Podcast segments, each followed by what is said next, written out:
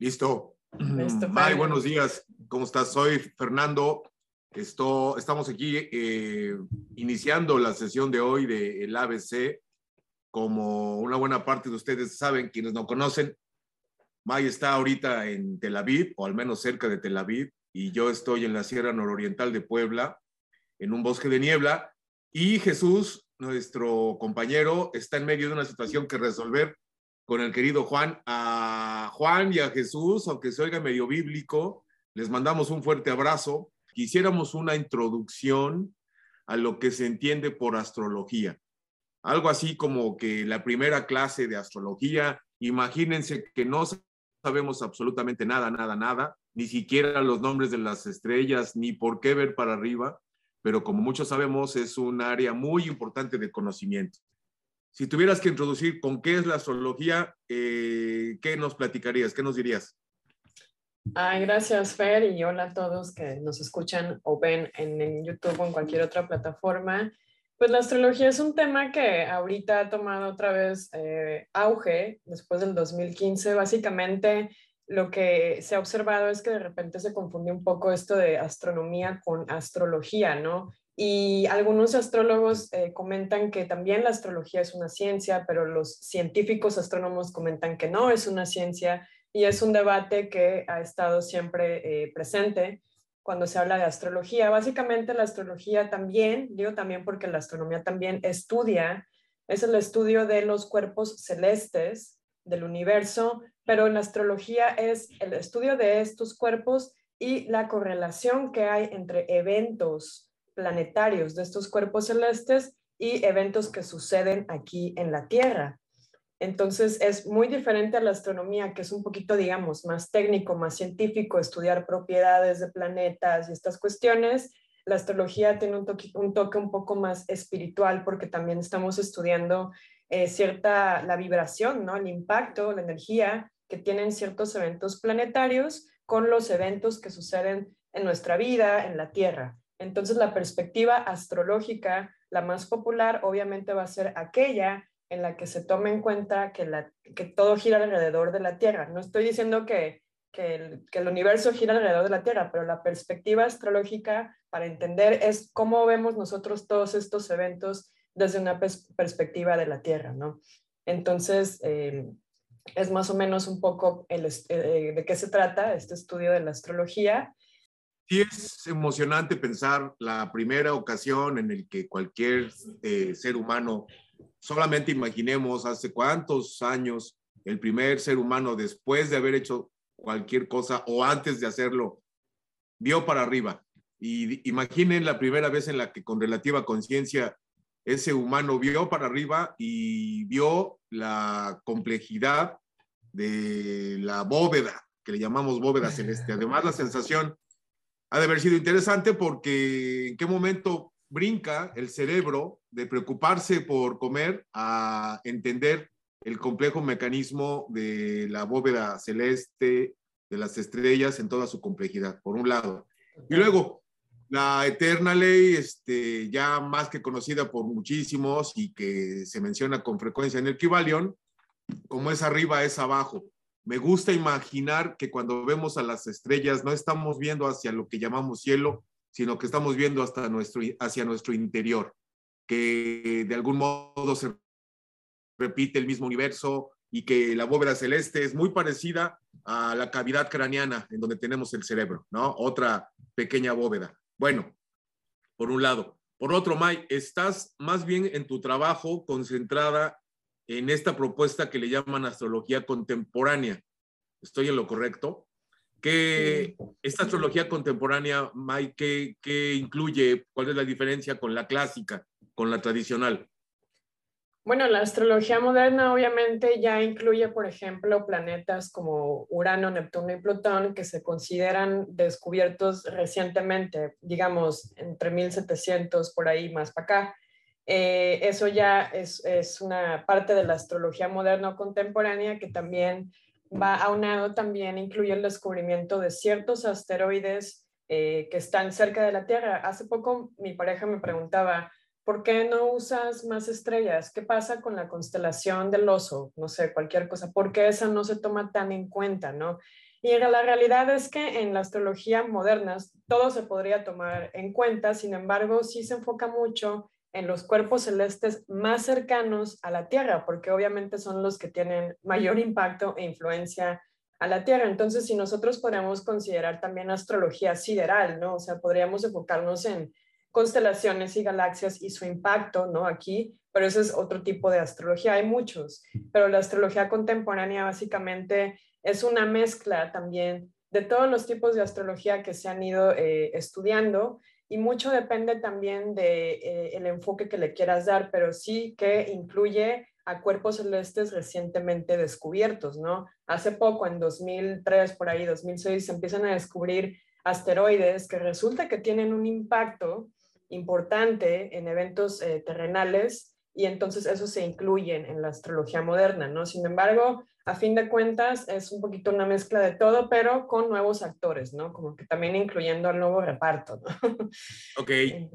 Por asteroides podemos entender cuerpos celestes que no son estrictamente planetas, ¿no? Que no son, por, por decirlo un poco rápido, ya sabemos que los planetas no son estrictamente esféricos, que son mm, redondos e irregulares, pero por asteroides podemos entender eh, cuerpos eh, astrales, vaya, cuerpos celestes o, o qué, que no son estrictamente planetas, ¿no? Como si fueran subplanetas. De, de entrada son más chicos, ¿no? en sus dimensiones. Sí, normalmente un planeta, para ser clasificado como planeta, pues tiene que ser redondo y tiene que cumplir con ciertos requerimientos dentro de la astrología, que la verdad no los recuerdo de memoria, pero recuerdo lo de que tienen que ser redondos y tienen que tener una órbita, eh, digamos, eh, constante, no elíptica, exacto. Entonces, algunos asteroides, que también aquí hay que hacer una aclaración, los asteroides no tienen luz propia, ¿no? Entonces eh, son un poco más pequeños, normalmente tienen una forma que no es redonda y normalmente su órbita puede ser eh, desigual o, sí que se tiene irregular, exacto. Tienen que haber una, una órbita eh, que, que, se ha comprobado que hay una órbita, obviamente, si no, pues qué impacto tendría, ¿no? Pero realmente los asteroides, los principales que se utilizan ahorita en la astrología, por si no los conocieran, eh, son Ceres, son Vesta, Juno, está Quirón, que es considerado un centauro, y también está Ceres, Juno, Palas Atenea, ¿no? Entonces, todos estos también nos dan más pistas en la carta natal, desde cualquier enfoque que lo quieras ver, nos dan más pistas sobre eh, cuestiones de tu personalidad o de cómo eh, te puede ir en cierta área de la vida si este asteroide estuviera posicionado en tu casa del matrimonio, nos da pistas de cómo podría ser esa relación, algunos retos, etc. Entonces yo lo veo como un, como cuando estás haciendo una ensalada y tienes la opción de ponerle, eh, ¿cómo se llama? Adicionales, ¿no? Ingredientes, eh, ah, otros, otros ingredientes. Otros ingredientes extras, ¿no?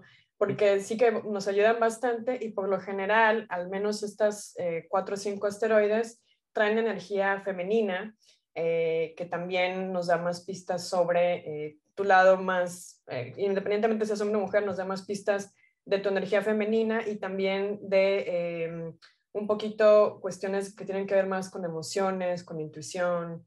Entonces, por ejemplo, May, supongamos que estuvieras desarrollando la carta astral para alguien que es cáncer en este momento, supongamos, su signo de cáncer lo relacionas con estos cuatro o cinco asteroides, ¿no?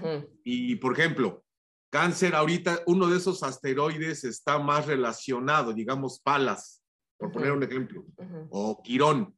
Esa relación de qué depende, de la distancia que hay entre el, el original y el asteroide, del momento específico, de qué depende, quién, quién es más influyente en un momento específico, qué asteroide marca mm. un momento específico o siempre es la misma relación?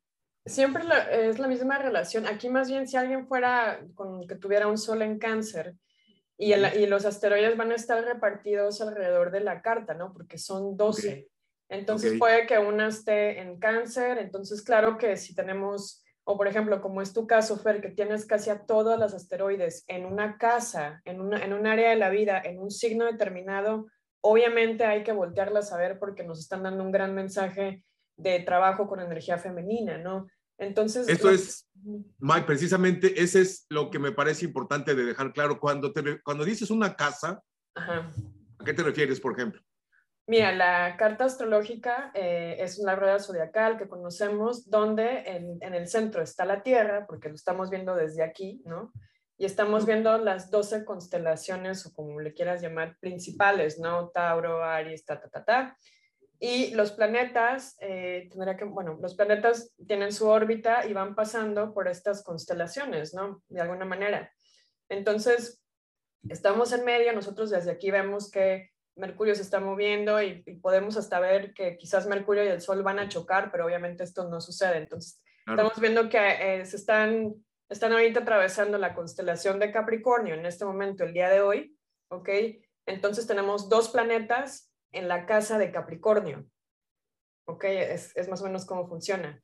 Entonces ahí tenemos que identificar cuál es la energía del signo Capricornio. No digo las personas porque luego se confunden. La energía del, signo Capricornio y cuál es la energía de Mercurio y Plutón para poder entender cómo se comportan eh, esta mezcla de energías. ¿Qué resultado nos puede dar un Mercurio, que en la mitología es Hermes, comunicación, en una casa capricorniana que tiene una energía de estructura, disciplina, etcétera, etcétera? Entonces vamos descifrando, por ejemplo, ahorita con, bueno, cuatro planetas tenemos ahorita en Capricornio actualmente, no solo Mercurio y Plutón, también están Venus y Marte pasando por esa constelación de Capricornio, digamos, de alguna manera, y entonces sentimos más el peso de la energía Capricornio, porque hay cuatro actores, cuatro planetas que están activando la energía Capricornio a su manera. Entonces, Mercurio, comunicación, ok, nos, nos da pistas sobre eh, temas de comunicación capricornianos, normalmente cuando visita a Plutón, que es el que está más lejos, es como el, la sombra, los secretos. Entonces Mercurio puede que en Capricornio, que también representa eh, gente de poder, autoridades, gobiernos, puede que Mercurio revele, Plutón, Plutón saca toda la basura a la luz, revele algunos secretos, porque se está platicando con Plutón, Plutón le está diciendo, te tengo unos chismes, tú que eres el mensajero de los dioses, fíjate que me enteré que el presidente tal y empieza a sacar, se revelan cosas de, gente pesada, digamos, salen a la luz, ¿no? Entonces se activa esa energía capricorniana. Eh, ¿Cómo? Pues tenemos que ver quiénes son los actores, ¿no? ¿Qué tipo de comportamiento va a haber? Y ahorita con cuatro planetas pasando por esta constelación de Capricornio, entonces cada uno de ellos va a activar esta energía Capricornio a su manera.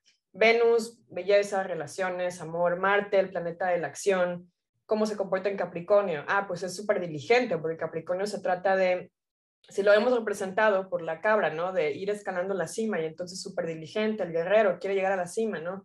Entonces es un poco cómo vamos descifrando también la energía disponible eh, digamos, de alguna manera cómo funciona. Entonces, a lo que me refiero con lo de los asteroides también en, una, en un preciso momento, eh, por ejemplo, tu caso, Fer, que si tienes muchos asteroides en una casa, entonces tenemos que ver qué casa es, qué casa astrológica, qué, por qué constelación están pasando también, para poder descifrar cuál es la energía que, que, te están, que todas las asteroides están diciendo, Fer, tienes que hacer este trabajo, y cada una a su manera, ¿no? Palas Atenea es una estratega, ¿no? Eh, Quirón se trata de sanar heridas, entonces si lo tuvieras en, en Pisces, ¿no? Por, por, decir algo, entonces hay que estudiar la energía de la constelación Pisces, ¿no? Una energía muy espiritual, el último signo del zodiaco, finales, ¿no? Conexión con el más allá. Entonces sí requiere de un estudio, eh, pero es un poquito cómo vamos también eh, desmenuzando, ¿no? Eh, el, lenguaje, porque es un lenguaje la astrología, cualquier persona lo puede estudiar, sí requiere de estudio, obviamente, pero al final es un lenguaje como cualquier otro, y al, saber estudiar y, entender un poco las bases, eh, también podemos entender mucho de lo que pasa en nuestra vida, por qué Fer estás haciendo este gran trabajo con mujeres, etcétera, etcétera. Y otra cuestión que quería tocar hoy era también el tema de los elementos porque los elementos también son parte de la carta natal y de la astrología, ¿no? Cada signo eh, se, le otorga un elemento, ¿no? Está tierra, agua, fuego y aire, ¿no? Entonces tenemos 12 signos, tenemos em, tres signos, eh, cada signo tiene un elemento, Aries es fuego, Tauro es tierra. Entonces es algo que de repente se olvida mucho en lo que he visto en la, la leída, la lectura de carta y que es básico porque es la esencia de tu personalidad, ¿no? De, de, qué, de qué estás hecho, de más agua, de más tierra, porque eso va a influir mucho en cómo te mueves por la vida. Y me imagino que en el tarot también, Fer, tú me dirás, debe ser, eh, deben estar presentes estos elementos de alguna manera. Sí, claro. De hecho, hay una obvia, natural, diría yo, y hasta obligada relación entre el tarot y la astrología. Los, los cuerpos celestes, además, ¿no? Y por supuesto también, este, por ejemplo, a, a copas le corresponde agua, emociones, tú lo asocias con lo psíquico, ¿no? a espadas le corresponde viento, eh, batalla, que yo lo asocio con, bueno, yo no, el tarot se asocia con pensamiento y así. Este, May, ¿cuál es el momento adecuado para hacerle una carta astral a alguien? Cuando nace, cuando ya se está muriendo, cuando está a media vida, cuando está en crisis. ¿Hay un momento muy conveniente para hacerle una carta astral a alguien? Mm, mira, la carta astral realmente siempre va a ser la misma porque es el momento, es la fotografía, ¿no? De la posición de los planetas al momento que tú naciste, ¿no? Eso, eso es tu huella, es tu IFE en México. No sé cómo le digan ahora la IFE, tu identificación universal. El momento en el que tú quieras hacer una carta, pues obviamente depende de ti, ¿no? Realmente mucha gente ni siquiera sabe que existe esto, ¿no? Eh, realmente la gente que llega, yo creo que llega porque, porque están pasando por algún tipo de situación donde necesitan claridad, pero no hay un momento exacto para hacer una carta. Realmente, ahora sí que cuando el corazón y tu conciencia te dicten que necesitas una lectura, obviamente se puede hacer, no, no, no, considero que haya un momento. La carta siempre va a ser la misma, ¿no? La, tu carta natal. La aportación de la carta astral creo que ayuda mucho a entender por qué te pasan ciertas cosas, pero más que nada es una huella también de tu psique, de qué hay dentro de esta, como tú le dices, cabezota, eh, y por qué a veces reaccionamos de cierta manera o por qué pensamos de cierta forma. Realmente, por, lo, por ejemplo, los elementos nos ayudan mucho a entender eso, ¿no? ¿Cuál es nuestra esencia, ¿no? Si tenemos a muchos planetas en signos de tierra en nuestra carta, que tuviéramos a cuatro planetas en Tauro, tierra, entonces nos hace de una esencia muy práctica, muy down to earth, muy realista, ¿no? Eh, muy consistente, todo lo que, lo que significa el elemento tierra, me imagino que en tarot también. Entonces nos ayuda a entender cómo vemos la vida y por qué la vemos de esa manera. Y también esto nos puede ayudar mucho a entender cómo lidiar con dificultades también en la vida o, sacar provecho de estas circunstancias o la manera en que debemos abordar algunos retos en la vida o también en qué talentos podemos aprovechar. Si yo tengo muchísimos planetas en signos de tierra, entonces seguramente soy súper eh, eficiente, soy súper buena administrando recursos. Entonces nos puede ayudar mucho a entender desde cómo eh, tu, tu, esencia, tu base de personalidad, eh, qué tipo de vocación o carrera, en qué serías bueno, cómo abordar ciertos problemas también de pareja o, interpersonales, o hasta, mm, ¿cómo se llama?, de ti mismo, ¿no? De mm, este tipo de, es como una introspección también, la puedes ver de esa manera. Entonces, eh, para poner un ejemplo, y, no hablo de mí por, ser narcisista, pero en, mi caso personal, eh, sí me ha ayudado mucho a entender por qué caigo en ciertos patrones eh, y cómo, y ya que lo entiendo, pues también cómo darle la vuelta en el sentido de cómo lo voy a abordar, por qué tengo tanto interés en ciertos temas, para igual talentos ocultos también, ¿no? O sea, yo antes de ver mi carta no sabía que, que, era buena para algunas cosas hasta que lo descubrí, quise probar, quise comprobarlo y resulta que me fue muy bien haciendo ese tipo de actividades, ¿no? Entonces es como un pequeño diario personal, yo lo veo así, que nos da pistas de cómo navegar por la vida de manera más eh, consciente y hasta práctica, yo diría, ¿no? También se dice que las estrellas son grandes aliadas y compañeras, pero que al final la gran decisión es personal, ¿no? Porque nada está escrito en piedra. Las estrellas, los astros, eh, la bóveda celeste, te recuerda quién eres, te recuerda de qué estás hecho, te recuerda tu divinidad, pero también te recuerda tu libre albedrío. y te dice, date, el que, el que decide eres tú, el que construye su camino y lo que quieras, éxito, amor o fracaso, que hay gente a, que, a quien le encanta construirse el fracaso, está en tus manos, ¿no? En ese sentido, por eso es tan apasionante el tema de la astrología, porque implica muchas áreas de conocimiento. ¿No, May? No, y sabes qué bueno que tocaste en ese punto, porque eh, igual, obviamente mi, mi, pareja me, siempre me dice, entonces ya nuestro destino está escrito, ¿no? Y yo, claro que no. ¿Por qué? Porque vivimos en un mundo dual, ¿no? Donde todo tiene una vibración alta y una vibración baja. Entonces, con, con, la astrología y los planetas y las casas y los signos es lo mismo. Tú eliges el libre albedrío, albedrío cuál quieres ejercer. ¿Quieres eh, vibrar, quieres sacarle provecho a Mercurio en su vibración alta o quieres eh, sacarle provecho en su vibración baja? Ya queda, eh, es tu decisión eh, decidir cómo vas a jugar de alguna manera. Si nos da la, la, la libertad de jugar con esas energías, obviamente se espera que tomemos la energía positiva, pero bueno, habrá gente que le va mejor usando la otra y, y, no, y no sienten culpa o lo que sea, ¿no? Entonces, eh, qué bueno que tocaste en ese punto porque depende de uno al final. Eh, en la carta, por ejemplo, es aquí están tus oportunidades, retos y posible marco de vida. Pero de ti va a depender cómo vas tejiendo tú y manejando esa energía disponible para ti, ¿no? Sí, eso es, yo creo que muy importante y nos encanta mencionarlo eh, en el ABC.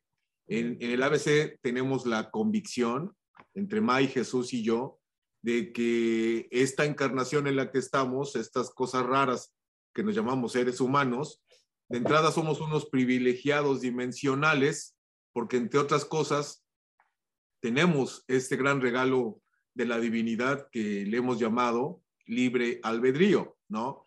Se dice que hasta los ángeles nos envidian y nos vienen a ver con una gran sorpresa y con una gran ternura porque tenemos cosas que ellos no tienen. Por ejemplo, se dice que los ángeles fueron hechos, eh, fueron creados para acompañarnos en nuestro camino, porque además somos muy bárbaros. En ese libre albedrío mostramos cosas tan particulares y tan intensas como el arte, por lo tanto la creación, o cosas mucho más profundas y rarísimas a otros niveles dimensionales que ya están evolucionadas, que aquí le llamamos amor, por ejemplo, ¿no? En ese sentido, en el ABC insistimos un montón en que lo que les estamos compartiendo y ofreciendo es con la perspectiva eh, que tenemos entre nosotros tres, May, Jesús y yo, y todos nuestros invitados, cuando los hay, de que venimos a evolucionar, ¿no? Eh, probablemente, eh, si recuerdan, mencionamos con con cierta frecuencia la propuesta de interdimensionalidad.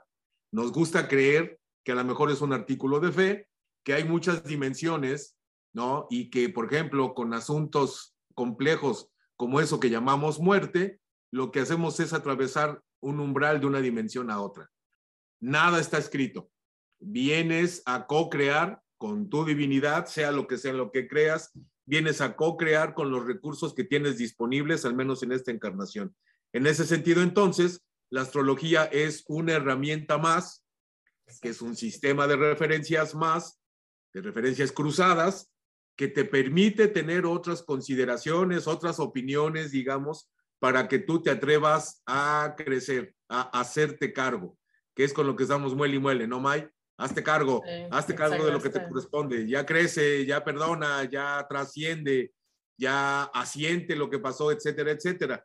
Y además es muy interesante y muy divertido. A mí me da mucha envidia, Mike, ser capaz de ver al cielo, que es un área en la que soy absolutamente ignorante. Nada más reconozco el cinto de Orión porque es el que te enseñan cuando eres niño, que son los Reyes Magos, ¿no?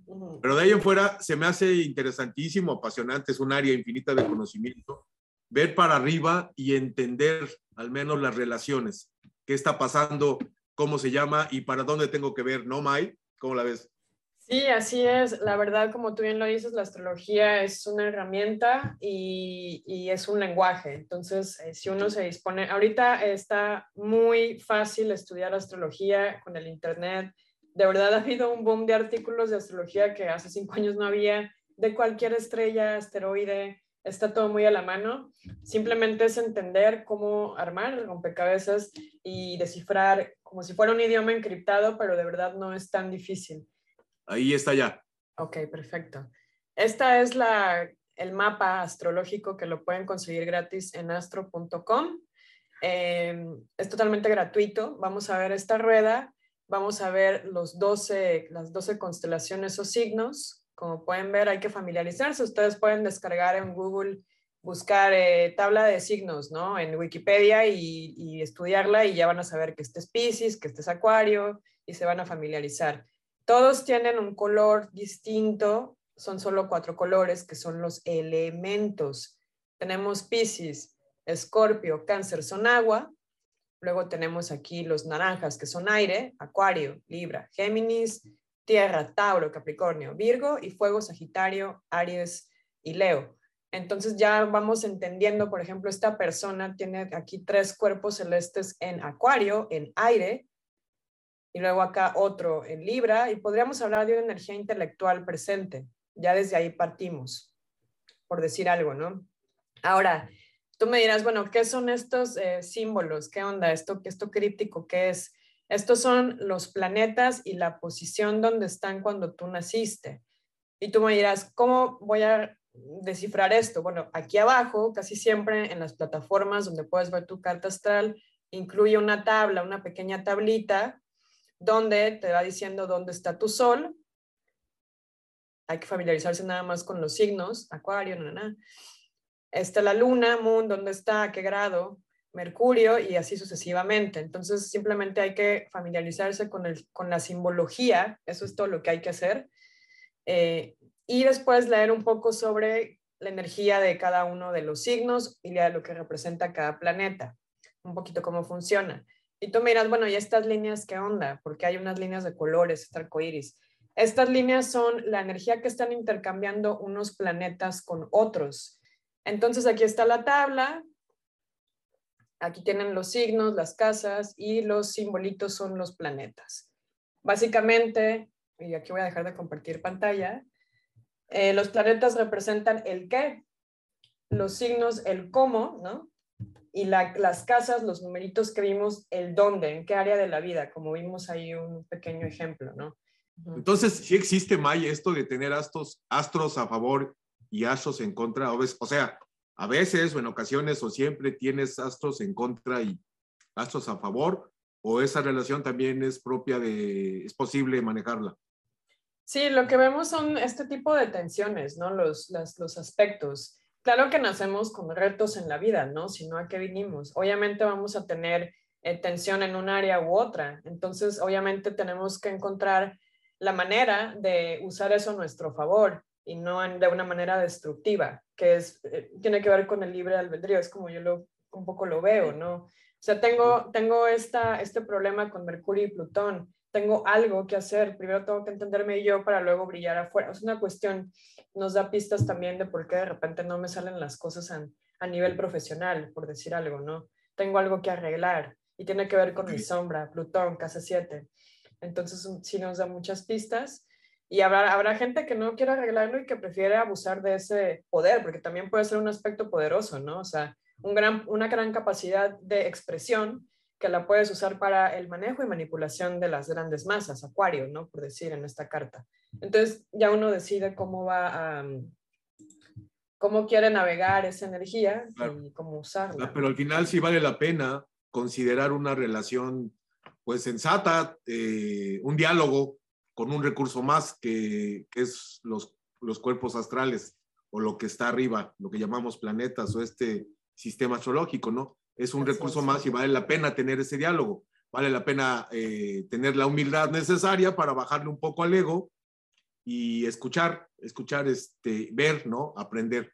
Sí, así es. Y para ya como última recomendación, porque esta es una oportunidad única eh, para aquellos que quieran indagar más en astrología, va a salir un nuevo documental, se llama Changing of the Gods.